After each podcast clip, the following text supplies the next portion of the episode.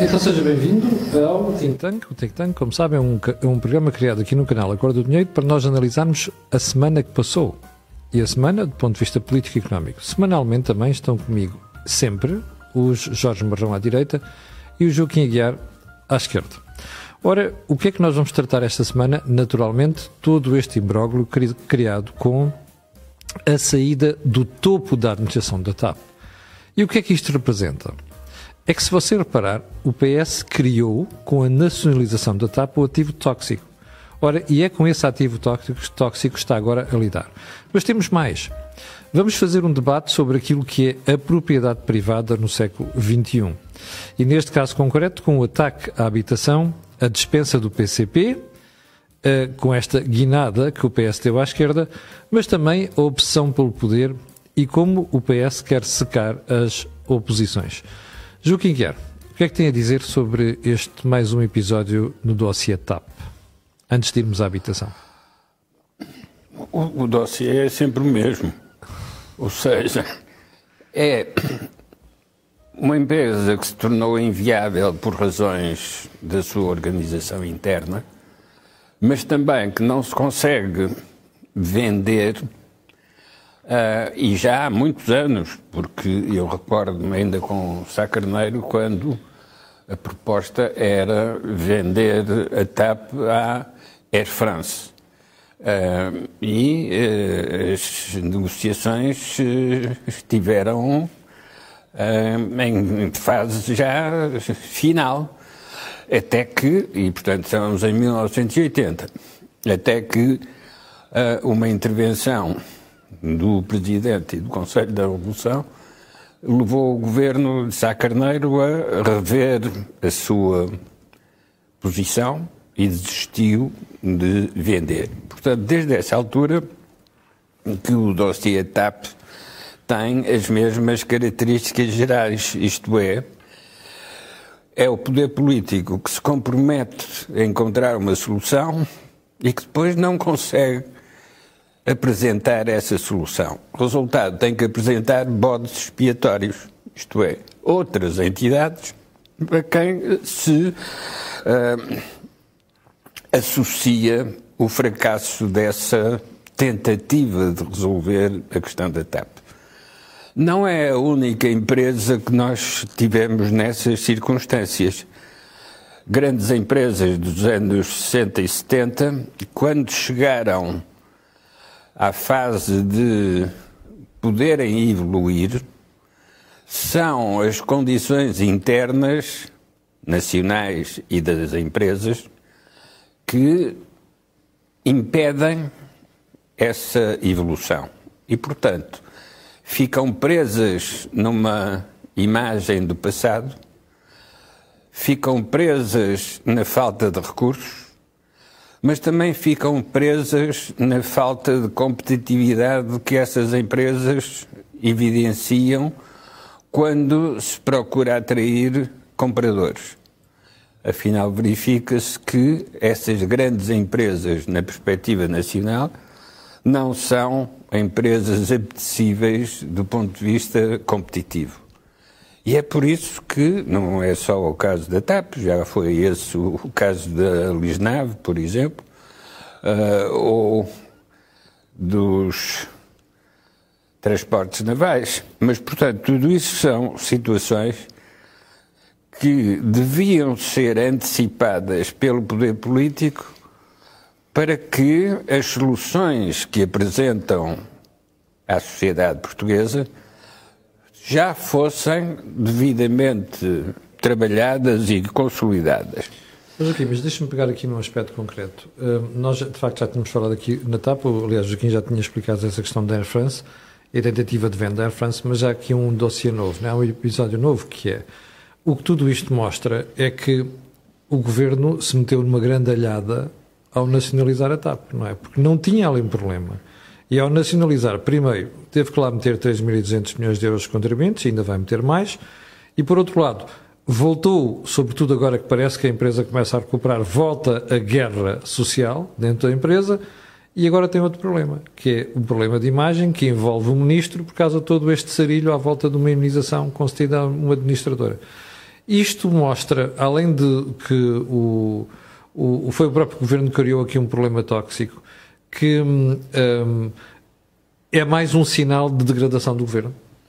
Não é só de degradação do governo, é mais um sinal da teimosia do governo em não reconhecer o que foi o papel da Troika na recuperação da bancarrota.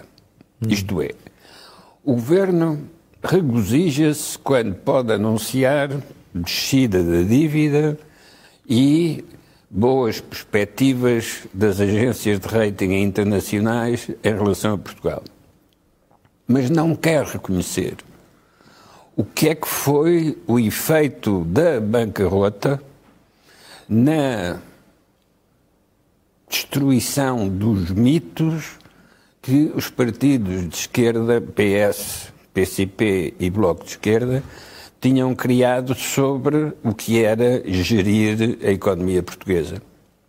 Portanto, servem-se dos benefícios da Troika, desde logo, a disponibilidade de recursos monetários que o país já não tinha nessa altura.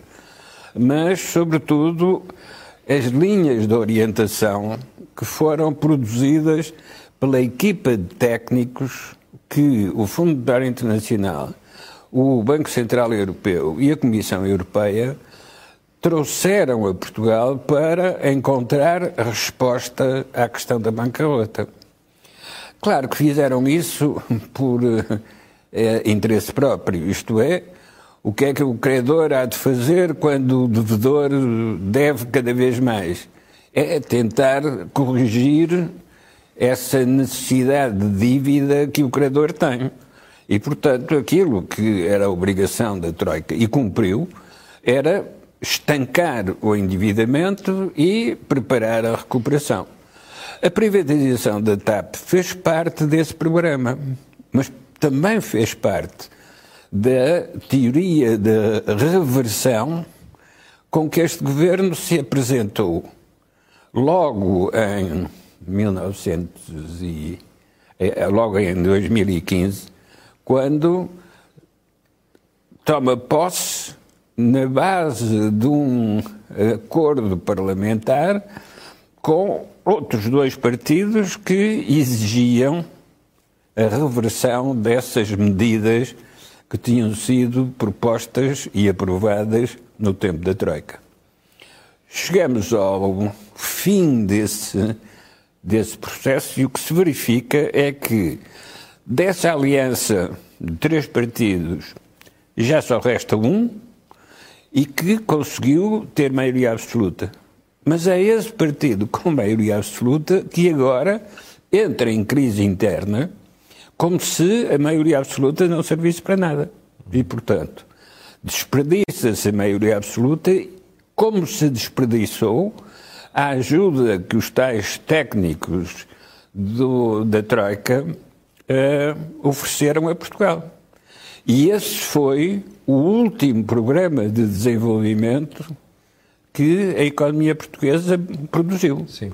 Jorge, hum, há pouco, antes de começarmos o programa, estava a ouvir umas declarações do António Costa a defender Fernando Medina. E onde ele diz, diz, textualmente que, bom, mas o que Ilações políticas a tirar deste dossiê todo já foram tiradas há várias semanas. Ou seja, notou-se pela conferência de imprensa ontem, pelo, pelo body language de Fernando Medina, pela cara de Fernando Medina, uh, e também de João Galamba, e hoje as declarações de António Costa, que a grande preocupação do governo era esta. Ou seja, sacudir a água do capote e dizer não, não, está tudo resolvido com isto. Ou seja, o despedimento da senhora Widener e do senhor Manel Beja apontam claramente para uma necessidade de fazer uma purga que consiga fazer um, um ring fence à volta do governo. Consegue? Porquê é que nós estamos a discutir agora a TAP? Eh, porque tu, eventualmente, no programa da manhã trouxeste a TAP. Mas eu, eu, eu gostava de andar um bocadinho para trás para percebermos porque é que hoje temos que falar na TAP e o que é que a TAP está a esconder de incompetência deste governo. Para as pessoas terem uma ideia, estava, quando falaste, isto, quando me disseste que isto podia ser um assunto do programa, eu tentei, comecei a pensar como é que podia explicar às pessoas uh, a diferença abissal das magnitudes do debate. O que nós pusemos na TAP, vamos admitir, são 3.200 metros. É uma Serra da Estrela. Uhum. E começámos a discutir uma senhora chamada Alexandra Reis, que é 0,5 metros. Não sei se estamos a. Se é que é tanto. Mas é, é 500 mil euros Sim. para 3.200 milhões. Portanto, nós estamos a Serra da Estrela e o governo obriga-nos, em vez de olharmos para a Serra da Estrela, estamos a olhar para, a senhora. para o metro que está ali, enfim, onde andam os pastores, provavelmente com as ovelhas, uh, para a produção do queijo da serra. Portanto, isto é tirar o foco Sim. do problema da TAP. Se a senhora não tem sido contratada por Fernando Medina, o que é que de errado tinha feito esta administração? Nem se dava por isso. Não se dava por isso. Mas eu fui ver, porque lembrei-me do que é que o Tribunal de Contas disse em 2018 sobre a TAP. Sim. E diz assim: face à evidência disponível, o processo de recomposição do capital da TAP foi regular foi eficaz, mas depois diz isto: não conduziu ao resultado mais eficiente. Com efeito, não foi obtido o consenso necessário dos decisores públicos, tendo as sucessivas alterações contratuais agravado as responsabilidades do Estado e aumentado a sua exposição às contingências adversas desta empresa. Isto na linha que o Joaquim estava a dizer. Ou Sim. seja, nós decidimos vender a TAP a Troika obrigou-nos a vender a TAP para nos ver limpos da TAP. O acordo que o PS fez para ter o Partido Comunista e o Bloco foi recomprar a TAP e agora vamos ter que vender a TAP depois já deste relatório. Portanto, o que está montado aqui é uma campanha de comunicação para encontrar um bode expiatório que começou por ser Alexandre Reis e agora é toda a administração da TAP, do Sherman e do, da, da CEO. Portanto, é um assunto que a mim não me interessa para nada, porque na prática é o governo a sacudir a água do capote. Uh, Fernando Pessoa, uh, uma vez escreveu um livro sobre economia, sobre contabilidade, porque tinha tido uma experiência empresarial. Tinha, tinha criado uma tipografia, o livro foi, escrito por António Mega Ferreira. É um livro interessante em que ele elabora sobre, afinal, o que é que é uma empresa e o que é que faz. E ele diz: a maior incompetência do chefe é na escolha do subordinado. E o último responsável pela escolha do subordinado é o chefe. É o chefe. Pronto, o que nós estamos a falar aqui são chefes incompetentes sobre as escolhas que fizeram, quer sobre o futuro da TAP, quer sobre as pessoas, e vão ter que encontrar uma forma de explicar que o problema é do subordinado. E, portanto, nós estamos numa encenação que ainda por cima tem outro fator que eu desconheço. Desconheço por completo. Eu não sei o que é que a CIA e o Sherman pensam sobre a privatização da TAP. Porque tudo isto se dá no momento em que é preciso resolver aquele dossiê. E a resolução daquele dossiê, como nós já percebemos, é realmente um problema, quer dizer, é um, é um problema. É um problema, não é um problema para o governo. O, o, o, que nós estamos a confundir é a TAP com o governo, não. Nós não, temos que confundir com o contribuinte. Com o contribuinte. contribuinte. Este é um problema do país. Sim, sim. E o país está nesta embrulhada porque alguém nos meteu na embrulhada. Não foi a CEO da TAP. Foi o governo. Nem o Sherman da TAP. Foi o governo é que nos meteu nesta embrulhada. Sim. E o Dr. Fernando Tina meteu-nos noutra embrulhada porque foi buscar uma pessoa que afinal tinha recebido uma indenização. Portanto, toda a gente quer lavar as mãos pondo o ónus em cima daquelas pessoas. Não vale a pena fazerem isto porque, como se costuma dizer, que se consegue enganar uh, muitas pessoas, mas durante pouco tempo. Muitas pessoas durante muito tempo não se consegue. E o que, o, que, o, que, o que se revela da questão do. do quando, quando, dizem que a TAP é um ativo tóxico do governo, não. O governo transformou a TAP num ativo tóxico, porque o que nos foi dito para a Troika foi: se vocês não querem continuar a ter este problema, uhum. se calhar é melhor desfazerem-se disto. Mas vem sempre aquela ideia do controle estratégico. Onde é que andam as pessoas que faziam a campanha Não Tape os Olhos? Ah, era o cineasta, o Vasconcelos. Onde é que anda? Porquê é que ele agora não vem explicar qual é a solução para a TAP? E a TAP faz parte do universo das empresas que tem influência política há muitos anos, em que muita gente com interesses ligados à política está metida nos dossiês da TAP. E, portanto, nós todos hoje percebemos porque é que a TAP não pode sair das mãos do Estado e dos partidos que gostam do Estado, como é o caso do PS. Para as pessoas terem uma ideia, nós estamos a falar só na folha salarial para 400 milhões de euros. Exatamente. E, portanto, os sindicatos, todas aquelas pessoas que estão, estão ligadas, no fundo, à conta de resultados da TAP... E fornecedores. Querem, obviamente, os fornecedores. E, portanto, e na prática é... E isso a mim é que me custa é... Querem-me tirar a Serra da Estrela para me virem explicar a árvore cá embaixo. Não, não. Eu quero continuar a discutir a Serra da Estrela que é a TAP. É aquela dimensão de prejuízo que nós temos acumulado não é os 500 mil euros. O que é que são 500 mil euros para a doutora Alexandra Reis? Zero quase. E, portanto, de repente há um grande burburinho por causa disso. Não, não, eu quero descobrir é porque é que nós tivemos que pôr lá este dinheiro todo. E, portanto, cada vez. E depois, onde é que se nota que a política é uma política que não tem nada a ver com os interesses da nação? Quando se vai fazer a comissão de inquérito, quando o Partido Comunista vem dizer que afinal o que é importante discutir é a privatização. E isso leva-me a um outro ponto, que é um ponto que me interessa, é o PS, com esta guinada à esquerda e com a maneira como está a conduzir os negócios públicos, realmente vai transformar o Partido Comunista dispensável na sociedade portuguesa. É verdade. Porque representa Aliás, os interesses mais retrógrados. Isto está a acontecer já, já. Que está a acontecer.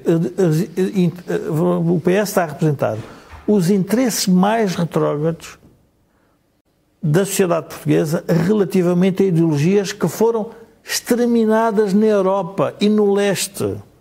E, e nós estamos a assistir em Portugal. Os últimos sobreviventes. É? Os últimos sobreviventes. Nós somos uma espécie de uma.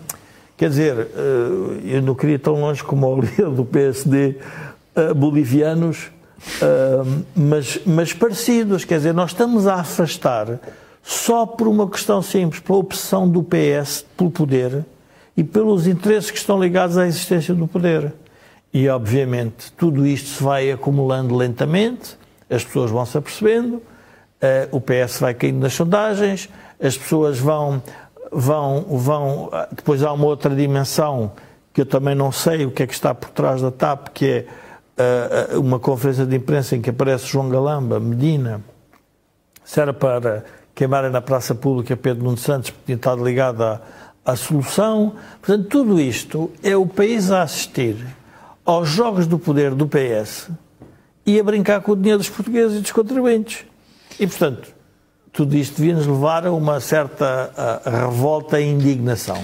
Mas, Mas a sociedade portuguesa já não se consegue indignar. Deixa-me pegar num pormenor que se notou ontem, particularmente durante, depois da conferência de imprensa. À noite, quando as televisões começaram a ouvir vários stakeholders, os responsáveis dos sindicatos, os sindicatos pilotos da aviação civil, veio logo defender a ideia de que a, a, a, medida é muito boa, a decisão é muito boa, saúda o novo CEO e passa a mensagem: a TAP não deve ser privatizada. Tu não achas que este movimento ajudou a dar um bocado de força àquelas forças, tanto não só na oposição, mas dentro, dentro do próprio PS que não querem a TAP uh, uh, privatizada?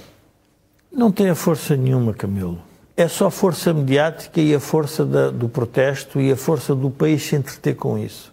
Porque o dinheiro, os credores, a falta de dinheiro do Estado para manter a TAP e para continuar a tributar os portugueses, para manter a TAP vai ser de tal ordem, e a falta de cumprimento das regras da concorrência europeia, que tudo isso vai desaparecer. Ou seja, eu mas, acredito. Mas, mas houve 3.200 milhões de euros a pôr lá, quando a gente pensava que não havia dinheiro. É isso que eu estou a dizer. Vai haver. Mas, mas oh, Camilo, mas a pergunta é assim: é mais fácil o governo explicar que porque é que faltam 3.200 milhões na saúde? Porque é que falam 3.200 milhões nos professores? Porque é que falam 3, faltam 3.200 milhões na administração interna? Porque os decidiu pôr na TAP. Pois, é verdade. E, portanto, esse debate na sociedade portuguesa é qual é o melhor sítio onde o Estado tem que pôr o dinheiro. E, portanto, não dá para todos. Já chegamos a essa conclusão então vai ter que fazer opções. E, portanto, o sindicato vê dizer, isso um, é uma coisa uh, fantástica. Eu, eu recordo-me, há uns anos estava em, por razões profissionais, estava em Angola e um, a companhia bandeira angolana, a TAG, decidiu contratar um CEO britânico. Um, e o CEO britânico chegou e deu uma entrevista, e assim que eu li a entrevista do CEO, pensei: dentro de seis, seis a nove meses estás na rua. Porquê? E isto tem a ver com a questão da força dos sindicatos na TAP e do que é que se está por trás. Ele dizia na entrevista uma coisa muito simples. Foi verificar o que é que nós tínhamos em equipamentos e cheguei à conclusão que nós tínhamos peças de reservas para aviões para 100 anos. Portanto, já os aviões tinham desaparecido e as peças de reserva estavam lá. Porquê é que compramos tantas peças? Foi a pergunta que ele fez. Não conseguiu obter resposta, mas as peças estavam lá. Toda a gente sabia porquê, mas... Pronto, mas não interessa, mas foi. Cientificamente não podia responder. E depois disse uma coisa sobre os trabalhadores. Disse, relativamente à produtividade, eu até sou condescendente, mas eu, ele tinha vindo da Emirates, a produtividade, o número de pessoas por avião era uma coisa completamente disparatada. E ele disse: pá, pelo menos que fiquemos a metade disso. Isso significava o quê? Significava que tinha que a TAC tinha que se tornar completamente. Uh, tornava-se uma empresa completamente diferente e muito mais produtiva. A partir do momento em que um sindicato tem um acionista estrangeiro, o acionista estrangeiro traz-lhe para cima da mesa a referência da produtividade europeia mundial coisa que ele não quer. Que é isso que os sindicatos da TAP têm medo. Que é óbvio. Então, quando os, quando os trabalhadores estão na Alta Europa, quando estão a produzir um carro, os trabalhadores portugueses sabem exatamente, exatamente. Quando, que são ou não mais produtivos que um, que um operário alemão ou com um polaco, Sim. ou seja, de onde for. No caso da TAP, não sabem, quer dizer, sabem, mas é completamente inútil. Porquê? Porque, obviamente, fica tudo dentro da casa, os orgulhosamente sós. E este retrocesso nacionalista do PS de querer que os interesses todos da sociedade se concentrem em empresas do Estado, e eu acho que nós devíamos falar num tema que acho que é um tema muito sério para a sociedade portuguesa, que é a questão do PRR. O que é que se está a passar com o PRR? Já lá vamos. Que, que, porque isso, isso é um assunto que me interessa porquê? Porque a maneira como o poder público, os poderes estão a ser concentrados é neste tipo de situações em que há um conjunto de, de, de gente interessada naquela empresa uhum. e que ajuda que o, o, o, se mantenha a situação tal e qual como está. E a única solução que nós temos, dado que o Presidente uh, está ausente a distribuir afetos, a única solução que nós temos é a Europa de vez em quando vir nos chatear. E, portanto, nós estamos realmente numa situação, diria, já, muito. Já lá vamos ao PR. Deixa-me voltar ao Joaquim para colocar esta questão. Ô, Joaquim, acha que o Governo consegue mesmo sacudir eh, a água do capote? Ou seja, este tema vai desaparecer ou vai continuar aqui a marinar na vida política? Não, o, o, o, Governo já não tem capote e, e quanto à água já entra por todos os orifícios é? e por todas as janelas e portas. Não, este Governo já perdeu o controle sobre o seu futuro e não sabe para onde vai. Ora, quando alguém não sabe para onde vai, qualquer caminho serve. Porque a única coisa que quer é caminhar. Então, vai caminhando. E é o que este governo está a fazer. Vai caminhando, mas não sabe para onde. Só sabe que quer manter o poder. Porque não pode parar, Sim. porque isso significaria abandonar as posições de poder. E isso não pode ser. E, portanto, para não acontecer isso, isto é, para não acontecer a desistência, uhum. então o que fica é uma aparência de política. Mas é só aparência, porque política não tem nenhuma. E o que se passa com, com a TAP não é apenas uma questão de estratégia uh, do transporte aéreo. É também uma questão de estrutura de alianças. Porque para se conseguir participar numa estrutura de alianças é preciso demonstrar que se é atrativo. Uhum. Ora, é essa demonstração que elimina muitos dos candidatos a dirigentes na TAP. É o problema da competição e da comparação. Sim. Claro que agora a última opção é irmos buscar alguém à SATA que já tinha pertencido à TAP para agora dirigir a TAP. Afinal, tínhamos cá os recursos necessários. Não é? Porquê é que não se tentou isso em lugar de andar a fazer recrutamento de quadros internacionais? Ô, Joaquim, já agora isso também é um pormenor interessante. Isto revela o quê? Que o governo não teve tido tempo de ir contratar alguém lá fora porque precisava resolver o problema rapidamente? ou é também para mostrar uma, sinalizar uma diferença face à política que tinha sido de Pedro Nuno Santos? Não, não penso que neste momento eles estejam, os, os, membros do PS que ainda estão no governo estejam preocupados com o Pedro Nuno Santos, porque uh, o estado em que vão deixar quer a economia, quer a sociedade, já não é recuperável por qualquer Pedro Nuno Santos, por mais brilhante que fosse. Não há, neste momento, no Partido Socialista, quem tenha uma ideia para Portugal. Como se lembram, era um dos slogans do Mário Soares.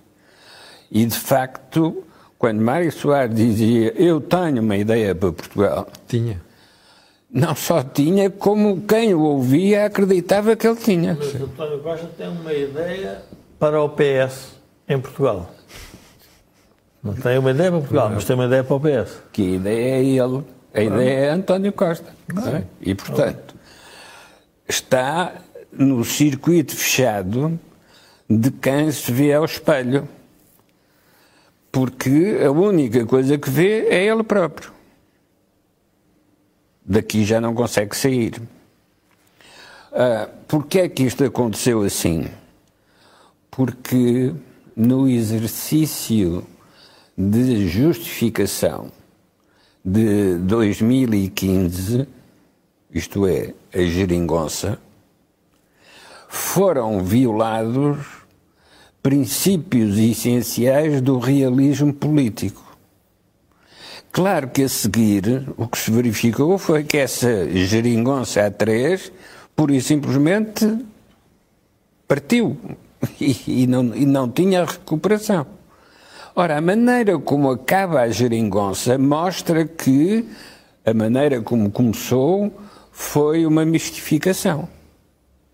Ora, essa mistificação é feita à frente do atual Presidente da República que, aliás, começa o seu primeiro mandato justamente na altura em que se inventa esse uh, equilíbrio a três, é que se chamou geringonça.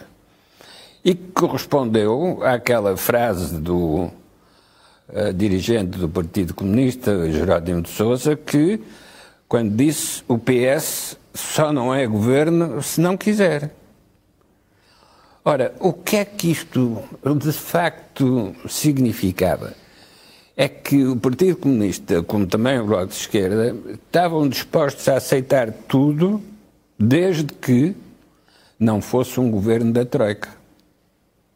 Porque o problema era a austeridade imposta Sim. por credores externos.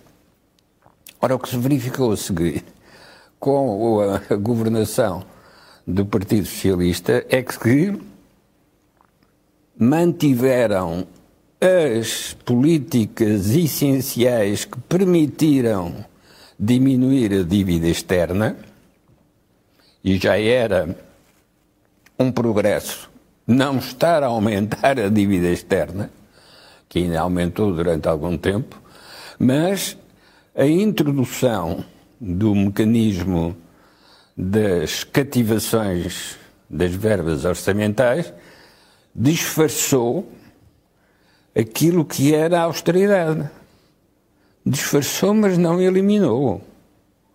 Manteve-se exatamente o mesmo tipo de contenção na despesa que era proposta pelo, proposto pela, pela Troika, mas que era, como depois se verificou, um passo essencial para controlar o desvio das uh, despesas públicas.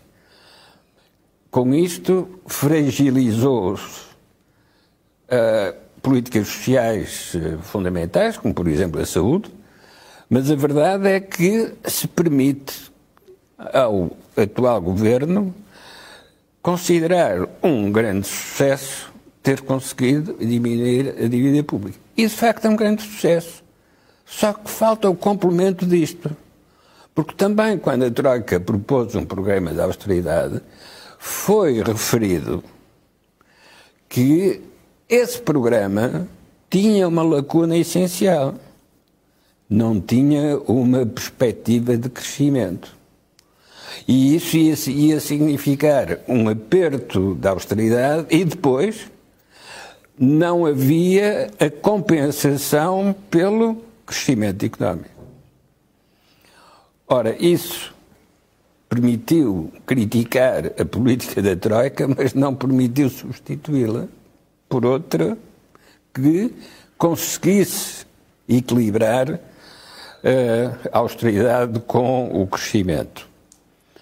Uh, hoje, sabe-se que não há crescimento, mas há fundos europeus para a recuperação e reconstrução. Como é que isso está a ser aplicado? Ora, o que se verifica é que está a ser aplicado sem que ninguém mostre qual é o mapa que orienta essa aplicação desses recursos. Se calhar não há. Mas temos um Presidente da República que, depois de ter assistido ao espetáculo político de uma aliança a três que nunca foi aliança, agora quer se colocar na posição de ser o fiscal das obras que preside a utilização dos fundos de recuperação e resiliência. Mas o que se verifica é que queixa-se o Presidente de que não tem informação e queixam-se os governantes que também não têm informação sobre o que está a ser feito. Então, esses fundos europeus destinam-se a quê? A ganhar tempo. Porque não estão a ser aplicados, mas estão a ser anunciados do ponto de vista Sim. da propaganda do poder político.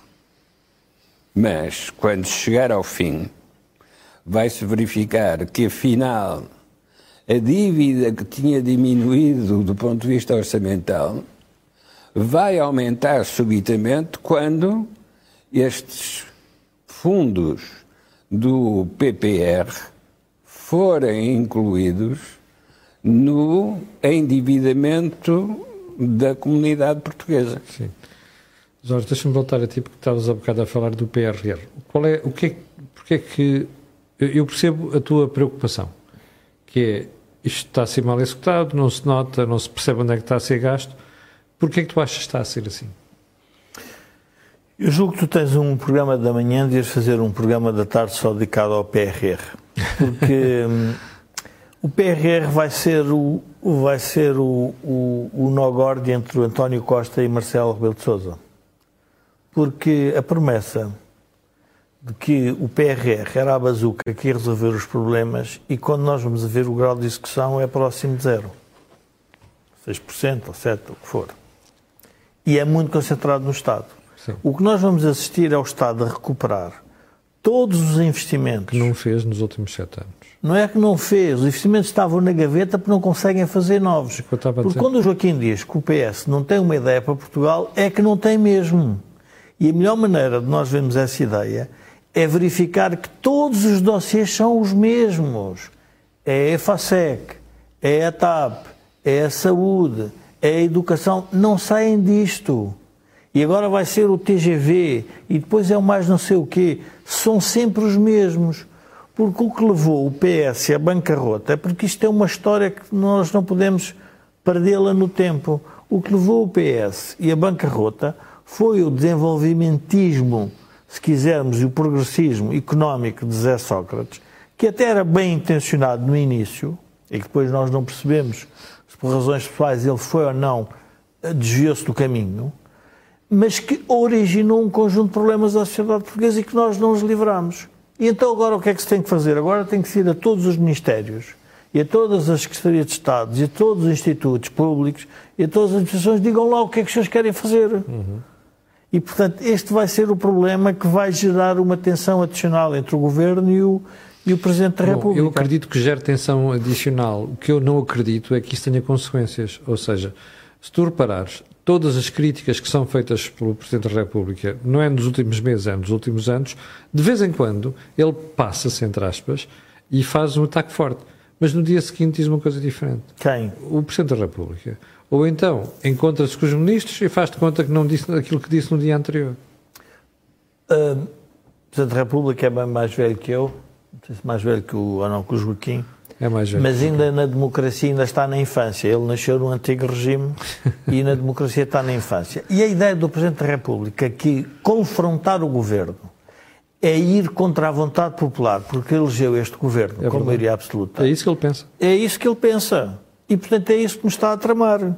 Porque ele, qual é o problema de um governo, de um presidente que tem legitimidade, que não está lá para derrubar governos, Sim. mas está lá para impor ordem. E para, alguma, para, isso é que serve para isso é que servem os poderes presidenciais.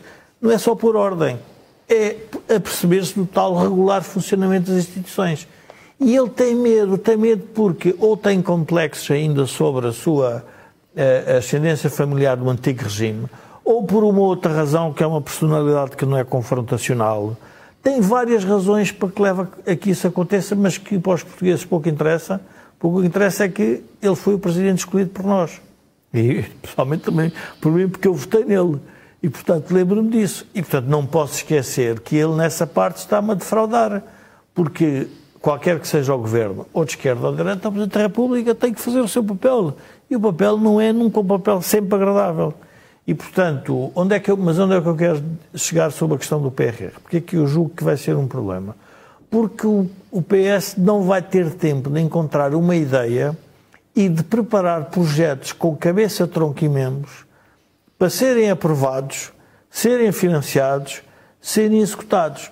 E então qual é a minha tese? O que vai acontecer é uma tentativa de secar todo o país com novas ideias, porque todas já foram explicitadas pelo, pelo PS. No fundo, é o tal monopólio a charneira. O, o, a charneira do PS não é só uma charneira de, de poder. É uma espécie de uma bimbi ideológica, uma bimbi, mete-se lá para dentro tudo, e aquilo vai saindo de uma grande sopa mas já nem a sopa da pedra, é uma sopa que ninguém consegue perceber, mas a verdade é que num país pobre toda a gente precisa da sopa. E as pessoas querem se pôr ao pé da sopa. O Joaquim tem a ideia de onde há compota, há formigas. formigas. Eu, neste caso, estou a falar já mais de uma coisa pobre, Sim. que era a sopa dos pobres. Fome... Toda a gente se vai concentrar na sopa que o PS está a fazer. Isto é uma embrulhada séria. E, portanto, eh, como é que se pode, pergunta é, como é que se pode sair disto? Vai sair deste provavelmente num confronto do próprio PS com, com, com o Presidente da República e, ao mesmo tempo, com a questão da opinião pública. E qual é um, qual é um problema sobre a, indignação em Portugal?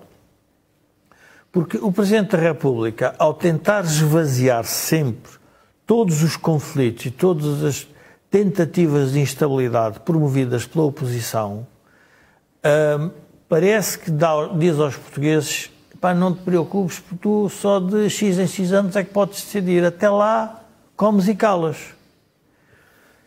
O que é que está a acontecer na TAP? A TAP é um bom exemplo. Na TAP, o que estamos a assistir é a reconstituição, de, a tentativa de reconstituição do poder sindical de, do, do, Partido Comunista. E, portanto, e do, e do poder reivindicativo dos sindicatos, que, obviamente, é muito expressivo pelas, pelas repercussões que tem no país. E, portanto, quando o PS abriu a porta a isto, eh, que no fundo a Troika já tinha dito que. Vamos lá ver, nós, nós em, em, em, às vezes discutimos e debatemos que o modelo alemão é bom porque há uma boa relação entre os sindicatos e as administrações. Nós, não, os sindicatos e administrações em Portugal não foram formados nessa lógica, foram formados na lógica do capital contra o trabalho e do trabalho contra o capital. Da confrontação. Da confrontação. E, portanto, em que parecia que os empresários estavam do lado. E é uma ideia que já vem de antes do 25 de Abril, não é só no 25 de Abril. Vem de antes, mas as corporações sempre serviram para uma espécie de dominar, as, vamos ver, dominar o tecido institucional e, ao mesmo tempo, haver uma certa liberdade, se quisermos, de debate dentro daquelas regras da corporação. Era assim que funcionava. Uh, hoje, quando nós, nós, estamos. A pergunta é: porquê é que em Portugal não há indignação? Eu há, há tempos vi uma manifestação dos agricultores em relação, a, em relação à Ministra da, da Agricultura e depois reparei que as, as televisões, e depois percebendo, por razões pessoais, percebi o que é que se tinha passado lá e aquilo foi uma coisa séria e aquilo foi parece que abafado, ou seja, há uma espécie de há uma espécie de uma cumplicidade ideológica antitroika da opinião pública relativamente aos fatores hum, de, de, de, de, incompetência de mau governo do PS. Ou seja, cada vez que há, e onde há mais, são nos parceiros de coligação na geringonça. E por isso percebo a ideia do, do Chega de querer voltar-se para os sindicatos. Porque também já percebeu que com os trabalhadores é capaz de ter mais sorte para criar indignação. E nessa altura, a esquerda que está sempre a defender os trabalhadores vai perceber que afinal se calhar não é bem assim. Essa, essa questão fica para um outro programa. Joaquim, hum, concorda com esta ideia do Jorge que o PS está a tentar secar as oposições? Está, e, e, não é difícil, porque as oposições também não aparecem uh, a fazer propostas que tenham sentido, que tenham significado. Ah, ah, já agora, eh, uma vez que o Joaquim mencionou isso, acha que o PSD um, não está a corresponder àquilo que se exigia neste momento do ponto de vista da oposição? Não, não está, sobretudo, a corresponder àquilo que esteve na origem do PSD e que justificava a sua existência. Hoje, o PSD não consegue justificar a sua existência porque naquilo que propõe ou é igual ao PS ou nem sequer tem condições de concretização. Uh, por exemplo, o PSD foi sempre um defensor da regionalização. Mas agora está com dúvidas. E com isso, estando marcado um referendo, acaba por desmarcar o referendo porque considera que não é útil trazer esse tema, esse tema agora para o primeiro plano. Eu também sempre estive contra a regionalização, mas não é agora que ia pôr em dúvida o facto de ter estado sempre contra a regionalização. Porque é pela mesma razão que estou contra o centralismo na capital, também estou contra os microcentralismos nas capitais de província. Isto é, Portugal não tem dimensão para se regionalizar. Uhum. Não tem sentido. É querer uma coisa só porque não se quer resolver aquilo que está à nossa frente para resolver. E aquilo que está à nossa frente para resolver, volto a repetir, é ter uma ideia para Portugal. Isto é, ter um projeto para o país. Isso não existe neste momento. O último projeto que tivemos foi a integração europeia. Mas até disso desistimos Porque, entretanto, a integração europeia tem evoluído do ponto de vista qualitativo, com vantagem, essa evolução, com vantagem para os pequenos países que têm ganho protagonismo uh, com a passagem do tempo, e nós desistimos desse debate, aparentemente à espera que alguém resolva por nós. E, de facto, tivemos uma situação de dependência do exterior numa situação de bancarrota e isso não incentivou o exame crítico dos programas políticos.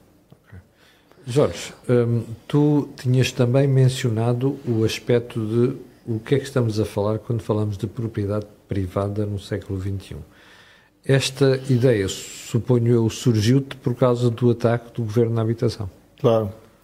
Não, a questão da propriedade privada julgo que vale a pena nós debatermos porque é por causa dos direitos da propriedade privada que as constituições também se tornaram mais liberais. Da defesa de quê? A defesa dos fracos contra os poderosos. Quem é que eram os poderosos da altura?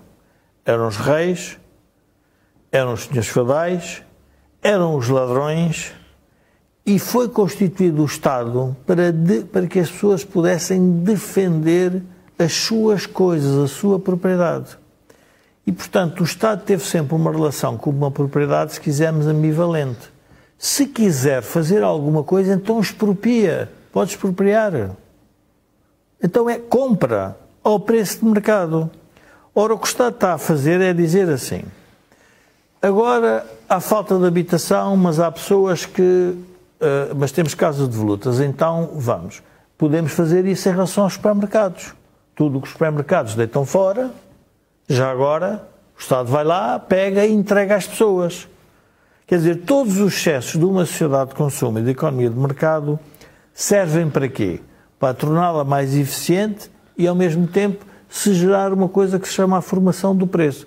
As pessoas dizem, bom, qualquer, qualquer, qualquer cidadão português que anda em Lisboa ou no Porto também e começa a ver as, as notícias, dos, os, vão ver os, os anúncios sobre o preço das casas e compara com o rendimento médio português, faz a, a, a, ter logo uma conclusão evidente. Não há possibilidade de comprar estas casas. Não há possibilidade de as ocupar. Então qual é o problema? É do preço da casa ou é do rendimento? E o governo, como não consegue resolver o problema do rendimento, dedicou só ao ataque à propriedade privada e tornou mais complexa, vamos lá ver, as relações, que quisermos, entre o Estado e a sociedade civil, que é fundada na propriedade privada. A independência do cidadão em relação ao Estado é também ter a sua propriedade e as suas poupanças. Aliás, é bom lembrar aos espectadores que a ideia de propriedade privada e consagrada na lei acontece para o pobre ou que consegue ascender à classe média Como é óbvio. não fosse roubado. Não é? E há agora Porque uma segunda... o rei e os próprios, os próprios uh, a própria nobreza, os senhores feudais, os senhores feudais, feudais ficavam a propriedade se lhes apetecesse. É? Claro. E, portanto, essa proteção é constitucional. Não, quando dizem o direito à habitação uh, uh, colido com, com, o direito à, à, propriedade privada. São coisas completamente Exatamente. diferentes. O da habitação é uma consequência natural da riqueza, as pessoas terem direito a viverem melhor. O da propriedade privada tem a ver com o convívio entre nós. Eu não ir buscar a casa do Joaquim, nem a Joaquim a tua, nem a tua a minha, e não vir um terceiro que é o Estado dizer vocês estão todos errados, é porque é esta meu. casa que vocês andaram a, a, a, construir agora é minha porque eu vou usá-la desta forma. É uma espécie, é uma força coerciva sobre o uso da casa. Então, nesse caso, se faz a pergunta: então comprem as casas. Então, o que é que o Estado está a fazer? As pessoas têm que parar e pensar um bocadinho. O Estado está a obrigar os privados a entregar as casas para arrendamento sem pagar. E eu pergunto, mas o que é que isto tem de diferente relativamente ao debate constitucional que nós tivemos em 76, que era a propriedade coletiva dos meios de produção que o Partido Comunista queria impor em Portugal? Qual é a diferença? Agora não é a propriedade coletiva, não precisa ser a propriedade, é o arrendamento coletivo dos meios de produção, que passa a estar na mão do Estado. Diz, bom, mas há aqui várias nuances. Bom, essas nuances só dá para desproteger as pessoas mais fracas, porque a lei vai se tornar tão complexa, a defesa jurídica das diferentes posições, e, e, e depois há uma outra dimensão, oh, oh, e, e, que tem a ver também com a questão, a forma como se fez o despedimento da TAP agora do Sherman e da, e da, e da CEO também, portanto, nós referimos isto, ligado a este tema, parece que não tem nada a ver uma coisa com outra. É o Estado não ter uma relação uh, de respeito em relação ao cidadão nas suas diferentes formas. Ou seja, o Estado dá o, o arroz e o direito de fazer isto na habitação e de despedir sem indemnização, parecendo uhum. que não há que, que, que o fundamento da sociedade é uma relação saudável entre a força coercitiva do Estado e o próprio cidadão. E respeitam-se, ou seja, se quiserem interferir na minha esfera, tem que ter legitimidade política, mas também uma espécie de uma legitimidade constitucional de respeito pela esfera privada do Sim. outro. E isso não está a existir. Quando o Estado diz, bom, agora isto vai para o tribunal, isto é uma ofensa, porquê? Porque o Estado tem os, os recursos ilimitados quase da sociedade e a CEO da TAP tem os dela para se defender. Ora, isto é desproporcionado. Portanto, quando há esta falta de previsibilidade de, na, na, vida entre o Estado e, e, e, e, se quisermos, os particulares e as pessoas, os cidadãos, quando há esta ofensa permanente em que eu, como tenho legitimidade política, posso fazer aquilo que me apetece, então nós estamos a, ser, estamos a ficar numa sociedade em que tudo só se pode resolver em tribunais. Ou o Tribunal Constitucional ou os tribunais comuns. Porquê? Porque a sociedade não tem mecanismos de defesa de reação, não, não tem poder contra o Estado. Está descapitalizada, está rendida, está decapitada. E isto é que torna a, a, a, política difícil em Portugal. As pessoas não têm capacidade de se indignar. Nenhum poder tem capacidade de se indignar. E, portanto, só têm capacidade de se indignar todos aqueles que querem condicionar os políticos através do Estado. Quais são? Os professores na educação, os médicos e os enfermeiros na, na, na saúde, e, portanto, é nesse. Porque no setor privado nada disso existe. É um mundo à parte. E, portanto, nós estamos numa. Estamos a criar um país completamente dual, ou seja, há umas regras para as empresas que estão ligadas, que estão no setor privado, que vivem na, na exportação, e depois há um. A política faz sempre na esfera do Estado e do Estado na relação com as empresas, mas sempre e com os, com os cidadãos de forma ofensiva. Portanto, eu, eu julgo que esta, este ataque à, à, habitação é o desespero do PS. E eu acho que é o princípio do fim do PS nisto. Porque vai atacar. Como assim? Ó oh, Camilo, as pessoas, qualquer pessoa que tenha. Vamos imaginar uma família do interior tinha um, enfim, um patriarca que decidiu poupar e não consumir e até foi inteligente e disse: Eu vou comprar uma casa em Lisboa para deixar aos meus filhos. E agora, de repente, ninguém está a ocupar a casa por razões conjunturais. Aqui, conjunturais, seja do que for. E a, a, as casas não ocupadas também é uma afirmação do preço das próprias, dos próprios arrendamentos, portanto tem que se ter isso em atenção. E de repente, nada disto faz sentido porque afinal aquela decisão que parecia uma decisão inteligente de longo prazo desapareceu porque há um governo que descobriu agora que a habitação é um problema depois de ter criado as condições para que o preço da habitação subisse. Quais são? Licenciamento difícil, um país de alto risco, instabilidade fiscal, instabilidade legislativa, uh, problemas com os lobbies do ambiente, tudo isto levou ao aumento do preço das casas e agora resolve o problema do aumento das casas. Oh, faz favor, se estiver disponível, dá para cá que eu vou, vou arrendar. É nesse sentido que eu digo que são pequenos proprietários. Portugal é um país que gosta da propriedade. E são pequenos proprietários. Vez, o governo foi inteligente porque não pôs isto nas zonas, uh, nas zonas uh, não urbanas, quisermos. Sim. Pôs nas zonas Lisboa-Porto e concentrou-se. É onde está a juventude é onde está a perder o eleitorado, quer para o Bloco, quer para a Iniciativa Liberal. Concentrou-se nisso. E, portanto, eu, eu julgo que é o princípio, se quisermos, da. Primeiro, do desregramento ideológico total do PS e também do ataque sem querer o PS está a fazer ao seu próprio eleitorado. Oh, Joaquim, porquê é que este, porquê é que este tiro no pé, digamos assim? O, o Jorge diz que nós estamos a assistir ao princípio do fim porque isto é um ataque à, à propriedade privada. E, e os portugueses são pequenos proprietários, não são grandes proprietários de coisa nenhuma. Porquê é que o PS, primeiro gostava de perceber se o Joaquim acha que é mesmo assim, e em segundo lugar, porquê é que o PS fez isto? O PS da Fonte Luminosa nunca teria feito uma política de habitação como a que foi agora apresentada Sim. E que tem como eixo principal não a construção de novas habitações, mas a utilização de habitação construída, mas que esteja devoluta. Ora, é este problema que vicia de tal modo a política do Partido Socialista que aparece agora como uma política de nacionalização forçada daquilo que foi sempre propriedade privada no sentido individual do termo. Voltemos à distinção antiga de tributação por classes sociais os socialistas eram os que pagavam imposto profissional, enquanto que os social-democratas e liberais eram os que pagavam imposto complementar.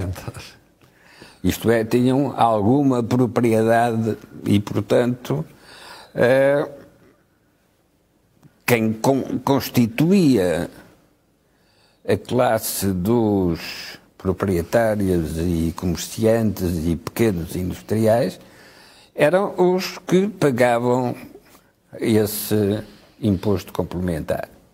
Eram os eleitores do PSD e do PS moderado. O PS não deixou de ser moderado nas suas propostas formais. Uhum. Mas quando entra nas propostas executivas, perde a percepção do que são as, os interesses sociais e apenas vê o que são os seus interesses partidários para mostrar obra de política de habitação. Ora, para mostrar obra hoje é preciso arranjar os prédios. Pois. Joaquim, lembra-me agora de uma coisa que vale a pena para as pessoas perceberem o alcance da questão da, da propriedade privada. O dinheiro que os portugueses têm no banco, os depósitos, é um dinheiro ocioso. Uhum. Está ali parado quando podia estar a ser utilizado pelo, pelo, pelo Estado. O Estado podia dizer, já agora, os senhores têm o dinheiro aí parado e eu até preciso para fazer obra pública, ir lá buscar o dinheiro. Como é que nós chamamos este ato? É um confisco. Sim é um assalto à propriedade privada. E, portanto, quando, quando o Estado diz o uso que tu tens daquilo que é teu, eu vou definir qual é que é, eu estou implicitamente a dizer que estou a confiscar a liberdade do indivíduo.